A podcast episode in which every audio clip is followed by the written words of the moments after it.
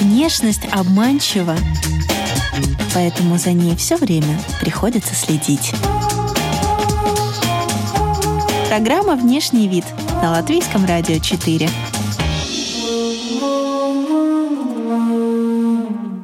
Сегодня в выпуске вы услышите. Была не в правильной обуви, и я на самом деле разбила себе грудную клетку. Прям вот упала.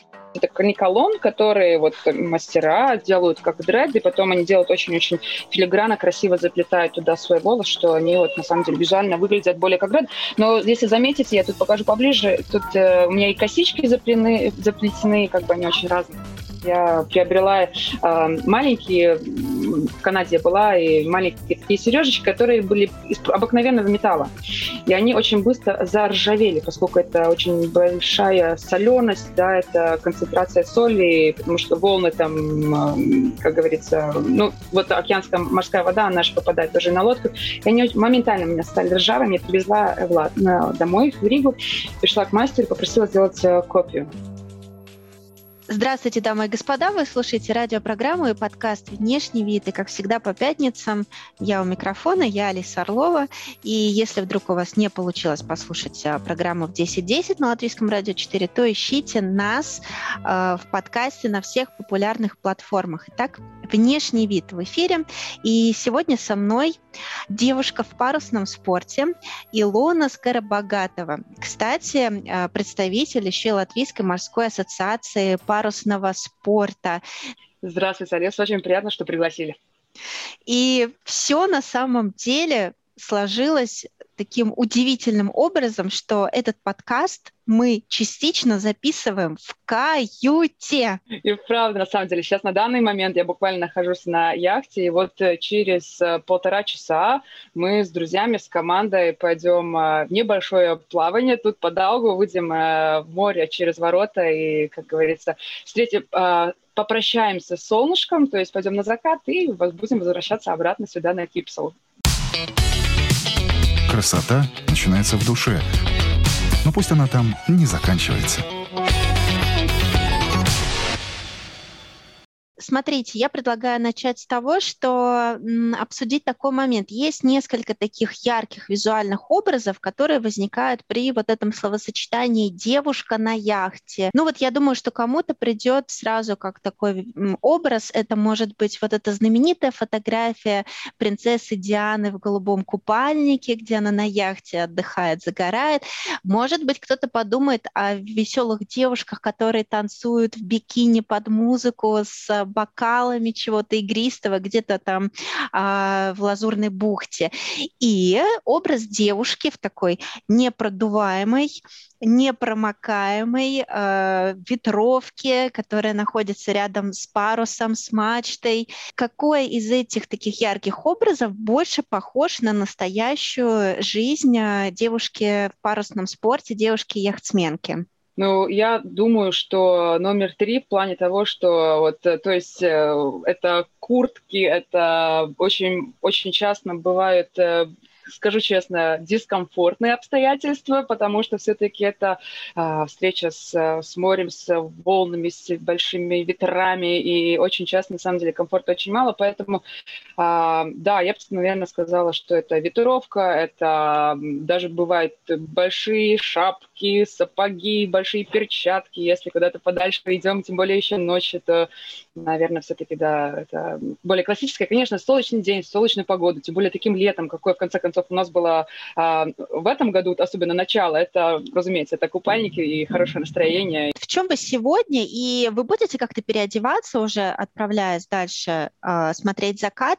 Обязательно. Когда мы думаем про хождение на море, под, про хождение под парусом, то, во-первых, я всегда и гостям говорю, когда, которые приходят на лодку, надо понимать, осознавать то, что на воде всегда будет прохладнее. То есть это лишняя куртка, лишний свитер всегда с собой собой надо обязательно взять. И и я точно так же, как, наверное, люди, которые занимаются горными, горным спортом, то есть идут в походы, э, надо одеваться по слоям. То есть э, э, э, термоодежда, если это попрохладнее погода, там уже свитер и уже это винстопор или как э, не, ну, куртки, которые не продуваются и защищают от э, сырости, да. Но, э, то есть, э, допустим, ощущения, которые на берегу всегда очень отличаются, когда мы в море, потому что там, тем более, если есть э, ветер, то всегда попрохладнее. Это раз. Наверное, второй такой классический момент, который вот тоже мы и с гостями обсуждаем, и на самом деле это очень важно по поводу э, безопасности, это обувь, да, то есть э, мы одеваем э, удобную обувь, желательно, если есть возможность, то с белой подошвой, поскольку все-таки у нас обычно в основном яхты с э, белым покрытием, чтобы они, как говорится, не пачкались, да, но, но для тех, кто уже занимается парусным спортом, все-таки очень важна обувь, потому что подошва подошва, она должна быть не скользящей. И это на самом деле э, очень серьезный момент, потому что у меня была личная ситуация, когда я была не в правильной обуви, и я на самом деле разбила себе грудную клетку, прям вот упала.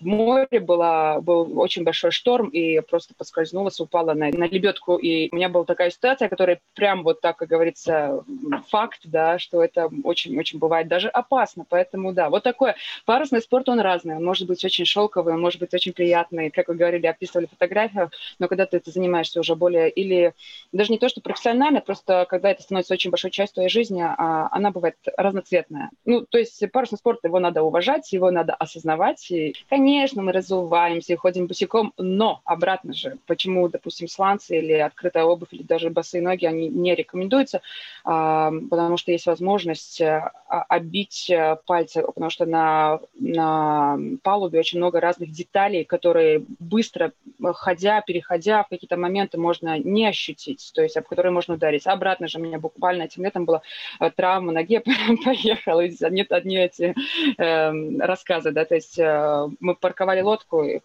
подходили к причалу, и я тоже буквально бежала, боссы у меня ноги были, я ударилась об а, тут, такую э, кареточку, ну, то есть инструмент один маленький, на который на палубе, и вот прям разбила так ногу, что вот надо было ехать, ну, к сожалению, к врачу. Но благо, благо, все было хорошо, удачно, только, да, только испугом, как говорится, все прошло. Девушку в парусном спорте можно узнать по каким-то синякам, да, поцарапанным коленям, оттенков.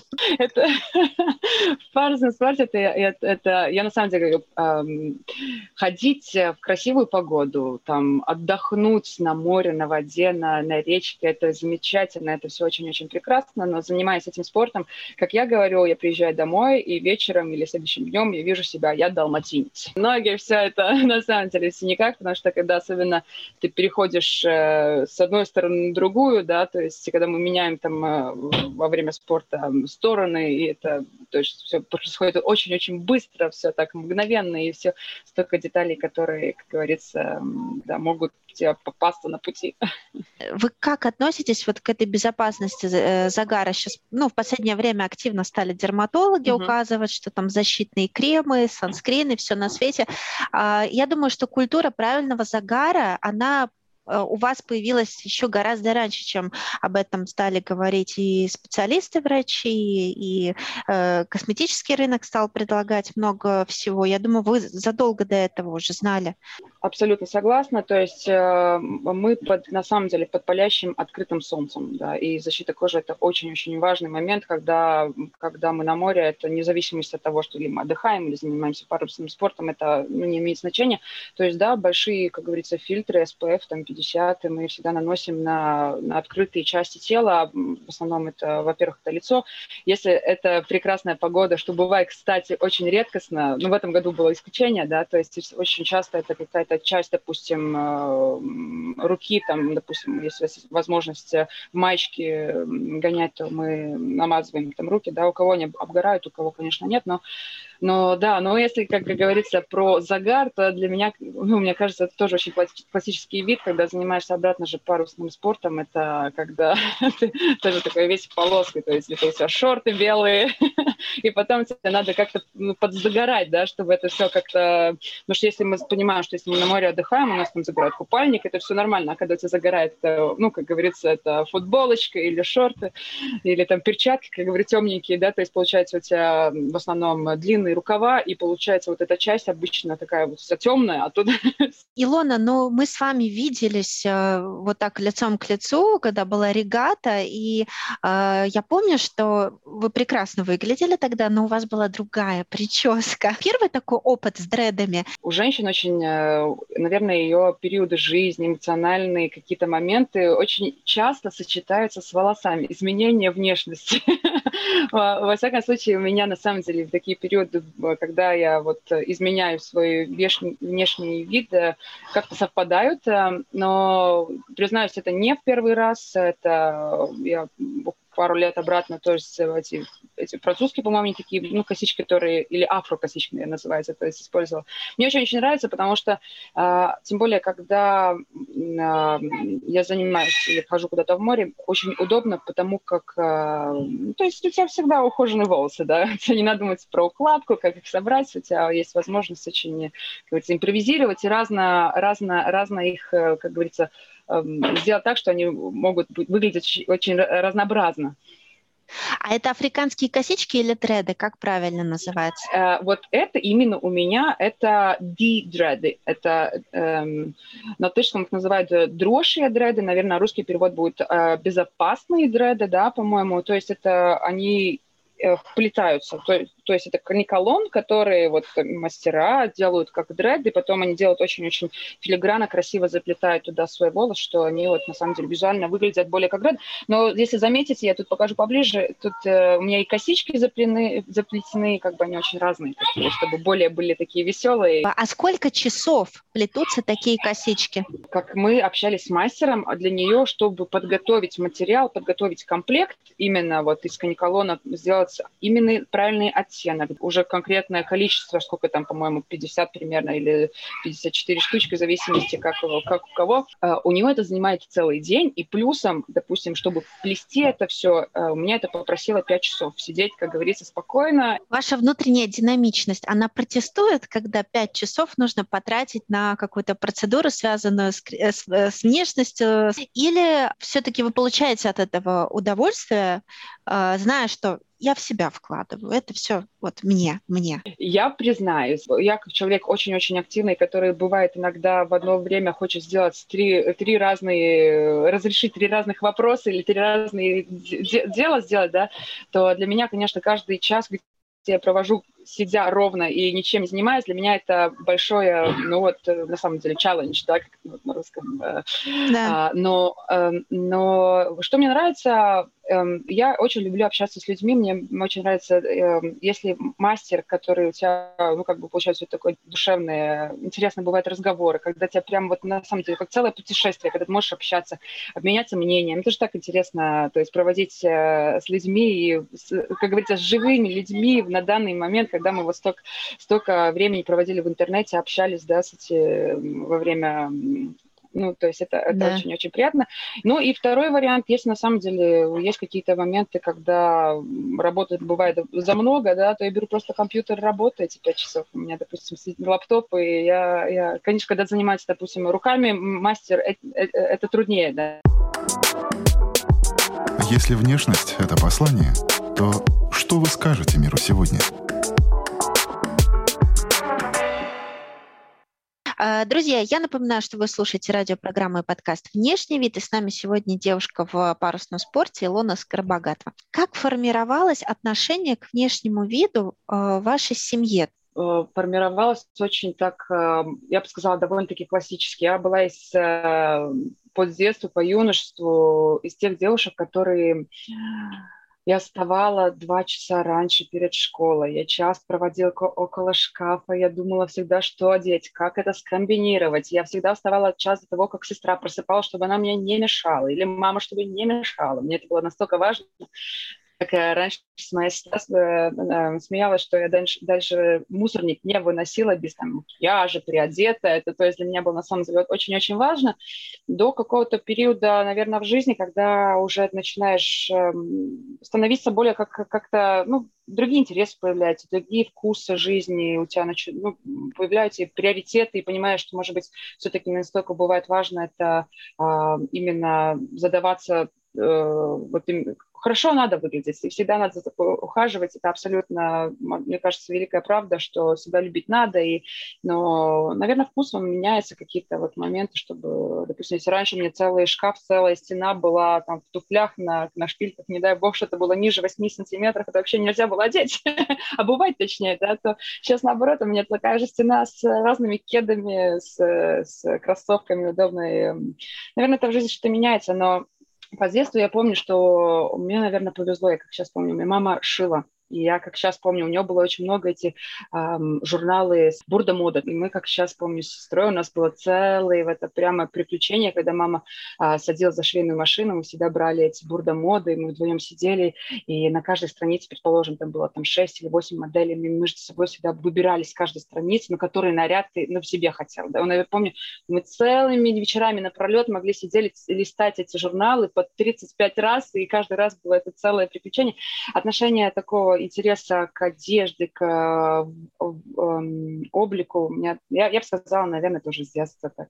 В наше время нет дефицита, и наоборот, есть э, даже колоссальное перепотребление, да, и производится вещей больше, чем, в принципе, каждому человеку нужно. Но если так подумать, э, могли бы вы представить, что вы вот так вот можете сесть за швейную машинку, кроить и строчить, и шить? Я думаю, женщина, которая более занимается домашним хозяйством, которые, может быть, это время находят, или, я знаю, у меня очень много молодые мамы, которые, ну, просто жизнь такая, получается, ну, что они должны быть дома, и они э, очень часто, когда приходят вот ребеночек в семью, они пытаются, на самом деле, создают свои какие-то или детские одежды, да, начинают заниматься как параллельным маленьким бизнесом домашним, то есть я думаю, это не, нереально. То есть э, у меня на самом деле есть такие знакомые, которые дальше уже э, после появления детей уже создавали свои, как говорится, маленькие бренды, да.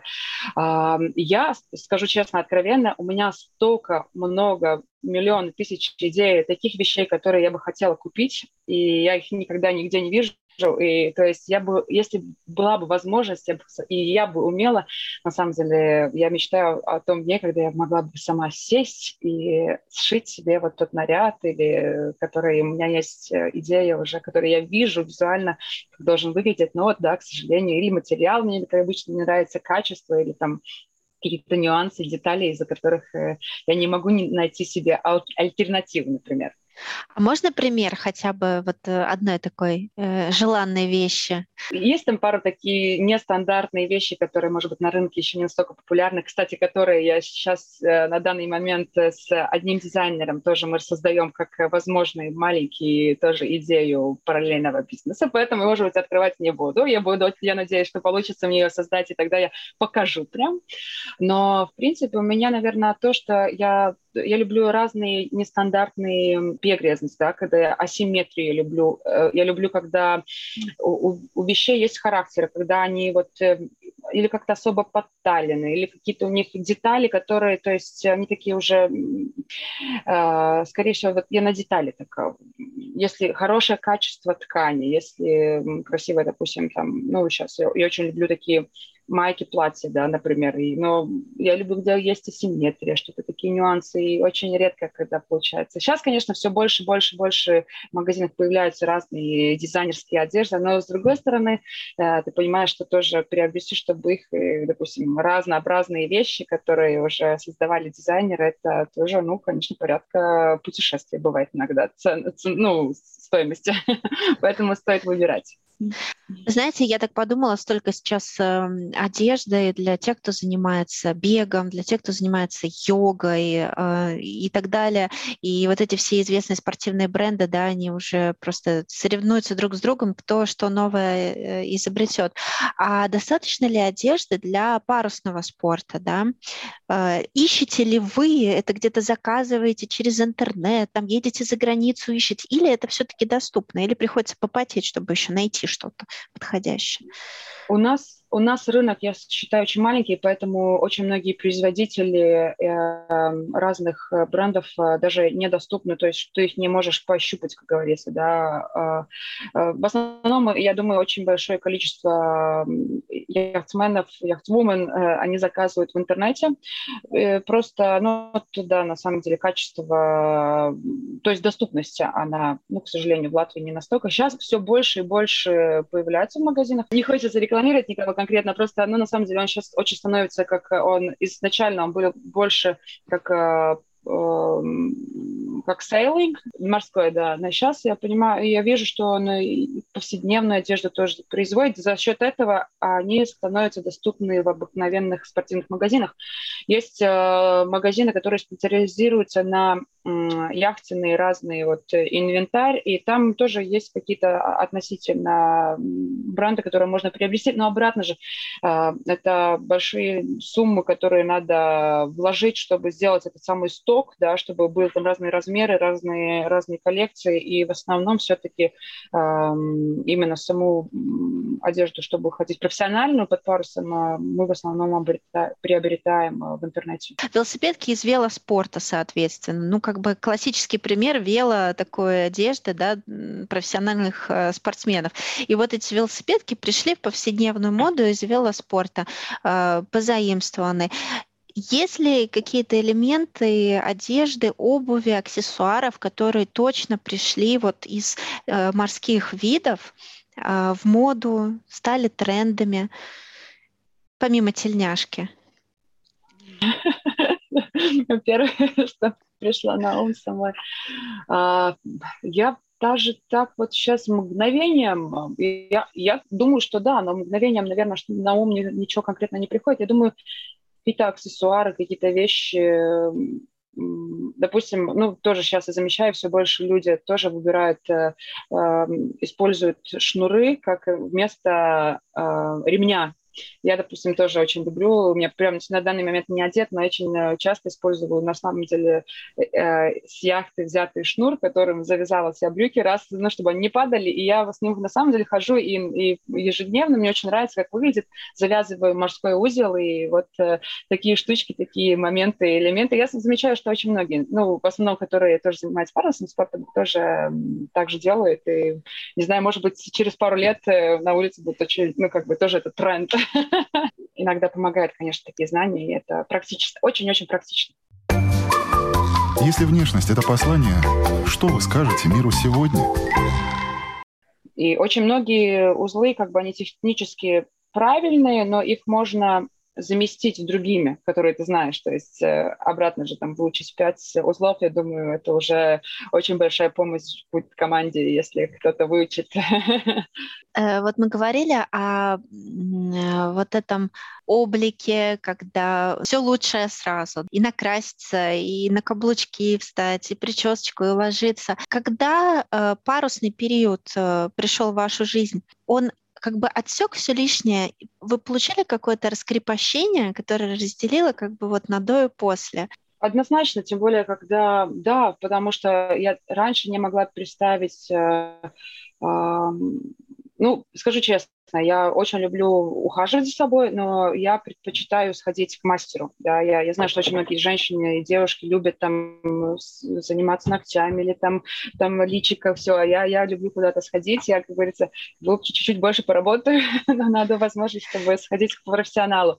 И для меня, когда я ходила в море на долгое время, это было самый большой, как говорится, челлендж, да, это найти, э, этим заниматься самой Э, найти варианты, как ухаживать за собой, потому что явно все хотят выглядеть э, ну, э, и хорошо, и так, чтобы, как говорится, чтобы самой приятно и, и, и другим было приятно смотреть, да, то есть И тогда это был для меня, на самом деле, такой период, когда я начала осознавать, что мне же самой надо сейчас э, искать разные вот эти специальные там и, и крема, и маски, и, и, и вот э, как, как ручки обрабатывать, да, это для меня было на самом деле такой вот э, период, когда, я, я бы сказала, до и после, когда я начала многими вещами я научилась э, заниматься сама. Для меня это, когда я, допустим, пару месяцев, вот я ухожу в море, и были такие периоды, конечно, я там э, путешествую, то есть мы останавливались на берегу, но, но не везде у тебя доступны разные мастера. А вот этот главный приоритет, он какой? Вот что в голове в этот момент? Исключительно могу говорить про себя. Для меня это на самом деле... Я живу моментом. Я живу именно, э, когда я на берегу, вот как очень, ну, как многие нас, занятый человек, который параллельно работает с разными проектами, с десятью, и я все время живу вперед. Я бегу куда-то, планирую что-то, и все время мы куда-то торопимся. Нету момента такого присесть, спокойно вздохнуть и, и быть в моменте. То есть, э, может быть, да, там сейчас, когда ты, ну, я начинаю заниматься медитацией, это, ты находишь такие моменты, но в целом э, долгий период, допустим, дня, недели, жить днем, а, мгновением, ну, у меня лично не получается, конечно, но для меня это на самом деле это встреча с собой, для меня это путешествие не только там а, с океаном, вдаль куда-то, когда ты уходишь, но это у меня первым делом встреча с собой. Это и как для меня, я прям вот буквально мы отчаливаем от берега, я как наступаю на лодку, все, все, что произошло на берегу, все вот эти миллионы вещей, эти миллионы звонки, имейлы, они остаются только там, а я их не беру с собой. Это именно, наверное, исключительно для меня это яхты, ходьба под парусом, а, я думаю, она и сделал для меня эту зависимость, потому что это, в принципе, для меня единственный на данный момент, как я себе нахожу рестарт. Потому что я из тех, да, вот, к сожалению, людей, которые, ну, я знаю, что такое mental health, я знаю, что такое, то есть ментальное здоровье, и, и я знаю, что такое выгореть, и я знаю, что такое не уметь остановиться вовремя, и для меня вот это прям такое, да, я, я целюсь mm-hmm. морем, я целюсь э, ветром, я, для меня это на самом деле очень-очень важно, душевно и, и, конечно, тоже физически. Какое-то время назад разговаривала с таким вот прям ярым вещистом, человеком, который очень любит красивые вещи, коллекционирует их, и не, самое главное, ему очень тяжело с ними расстаться. И вот этот человек мне рассказывал, что он пытался стать сторонником минимализма, но для него это было очень болезненно, потому что а, есть вещи, к которым он прикипел. А если говорить о правильном таком отношении к вещам, что прям вот хорошо и правильно брать с собой? Вот что вы берете с собой? Во-первых, конечно, это техническая экипировка, то есть быть номер один, это всегда будет готовность э, быть на воде, чтобы у тебя было сухо, тепло. То есть это уже там специфическая одежда, ну, в зависимости именно с, с э, походом под парусом. А, второе, э, ну, дум, имея в виду, что мы где-то будем останавливаться, выходить на берег, конечно, я беру с собой такую какую-то комфортную одежду и там, ну, обычно, если раньше я путешествовала, и у меня там пару сумок это было за мало, на данный момент я, как говорю, смеюсь, я 80 литров в сумке могу прожить три месяца, и для меня это вообще не составляет никаких, э, на самом деле, это очень легко, и просто ты понимаешь, насколько лишних вещей мы берем с собой, носим с собой, и продумываешь, наверное, каждый, каждый грамм, даже если тем более тебе надо его нести с собой, если ты, ты, ты идешь подальше потом э, пешком, да, это, допустим, я, ставлю, я иду на лодке, но потом я куда-то обычно иду еще с рюкзаком, да, поэтому, конечно, это очень-очень важно. Но для меня такие вот именно номер один вещь – это электронная книга. Мне очень кажется, без нее ходить в море как-то одиноко можно вот так даже сказать. С ней как-то очень-очень э, интересно. Она столько таких рассказов рассказывает. И путешествия не только, которые ты находишься в тот момент, а, а еще столько разных э, историй можно прочитать. И это очень-очень занятное дело. Прекрасная. Символично, потому что на этом моменте просто каюту заливает солнце, у вас явно солнечно на Кипселе. Погода благосклонна. Есть ли у вас что-то с морской символикой, что-то, чем вы как бы подчеркиваете, можно сказать, такую принадлежность к клубу? Может быть, это не что-то такое сильно кричащее, это может быть что-то маленькое, но что-то такое вот морское, да, э, попали в десятку, потому что у меня мои самые любимые сережки, вот сейчас я тоже на камеру покажу, э, очень символически для меня. Это был мой первый переход через а, Атлантический океан, и я приобрела э, маленькие, в Канаде была, и маленькие такие сережечки, которые были из обыкновенного металла. И они очень быстро заржавели, поскольку это очень большая соленость, да, это концентрация соли, потому что волны там, как говорится, ну, вот океанская морская вода, она же попадает тоже на лодку. И они моментально у меня стали ржавыми. Я привезла Влад домой, в Ригу, пришла к мастеру, попросила сделать э, копию. И вот у меня они всегда с собой. Вот я на самом деле настолько прям люблю и не снимаю практически никогда. Такие вот э, для меня символические мелкие моменты, которые я очень-очень люблю. Здорово. Вы когда показывали сережки, я еще увидела, что у вас э, очень интересная форма браслет. Это то, о чем я подумала? Да, он правда, он, он правда похож это... на, на, на, на вилочку такую, да? И как вилочка да, с это... волнами, волны с пеной, когда накатывают, да, и вот. Да, это вилка как тоже одна из э, вещей, которые... Если сережки я когда-то еще снимаю, то вилку практически вообще никогда. то есть сережки меняю, а вилочка у меня всегда остается на руке. Тоже очень... Э, для меня это да, очень такой, очень важный, важный память и напоминание о, о ценностях э, аксессуар, который мне всегда, когда я посмотрю на нее, вспоминаю очень такие важные моменты своей жизни, которые я хочу держаться, плане ценностей. Дорогие радиослушатели, заходите на страничку э, Латвийского радио 4, вы увидите ну, своими глазами, потому что лучше один раз увидеть. Купила их э, в путешествии, то есть когда я тоже ходила на яхте в Испании, но э, там был просто обыкновенный продавец, даже не дизайнер. Я, я считаю его дизайнером высшим, потому что я думаю, то, что он создавал из столовых предметов, из ложек, ножей, вилок, какие украшения. Это было просто что-то такое изящее, красивое. Но да, так что э, еще вариант, чем еще можно заняться. Если у кого свободное время, то не все еще придумано, не все еще в магазинах находится. Если внешность — это послание, что ты скажешь миру сегодня? Вы сказали, что у вас много молодых мамочек, да, знакомых, которые а, практикуют и прям получают от этого действительно удовольствие от того, что шьют сами, они покупают где-то. И у меня возник вопрос, а есть ли молодые мамы или тоже девушки каких-то интересных а, профессий, которые пришли в парусный спорт? Кто эти э, девушки парусного спорта? Можно ли о них что-то рассказать? Я думаю, самые-самые-самые разные девушки, которые, я думаю, вы встречаете, каждый радиослушатель встречает ежедневно на своем пути или когда идет на работу. Это юристы, экономисты, это девушки, просто мамы, ну, которые занимаются ежедневно семьей и вот просто хотят вырваться из дома, да, это очень-очень-очень разные люди, которые, да, хотят попробовать что-то новое и почему бы не парусный спорт. То есть э, эм, я думаю, да, профессионально, любой сфере практически можно сейчас найти и девушек, и, и мужчин, но девушек становится все, все больше каждый год, каждый сезон. В завершении нашего разговора, но все же, э, поскольку я начала с того, что я предлагала какие-то вот эти э, закрепившиеся образы, я хочу спросить о каких-то стереотипах, существуют ли они. То есть, когда женщина говорит, я люблю отдыхать на яхте, и девушка говорит, я люблю ходить под парусом, но это абсолютно по-разному.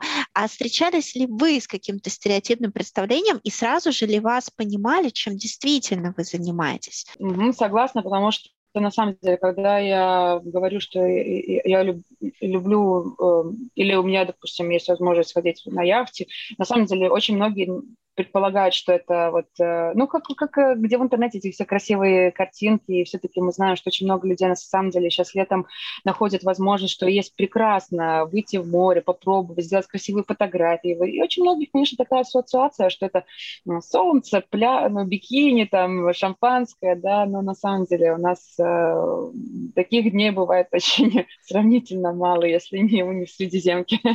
Поэтому, конечно, да. Но это, наверное, такой первый стереотип, а и, но я думаю, для девушки заниматься парусным спортом и вот или пытать интерес к парусу, это довольно-таки большой нестандарт. И, и, ну, на данный еще момент, я считаю, это такой не очень популярный образ, э, вид э, хобби, да, поэтому, ну, наверное, таких стереотипов э, я бы сказала, да, если как, начинаешь рассказывать, что ты этим занимаешься более как профессионально, что ты сам уже капитан, то, то ну, это больше э, получаешь очень много вопросов, и, но да, представление о том, что это очень часто бывает дискомфортно, и, на самом деле подчеркиваю это слово, что ходить под парусом очень часто бывает дискомфортно, это бывает и холодно, и мокро, и, и, и тягостно, и, и голодно, и и, и прям вот э, сон, ну, когда тебе все спать хочется, то... Ну, ну если очень-очень красивый момент, так что никого не хочу пугать. Правильно ли я понимаю, что у всех э, яхт и лодок женские имена? Да, это э, яхта, это она, да. Что интересно, я так сейчас начала думать, что, наверное, в латышском тоже это женский пол и на английском she, поэтому да, она, она, это она. Э, яхта такая, она, за ней надо очень-очень ухаживать.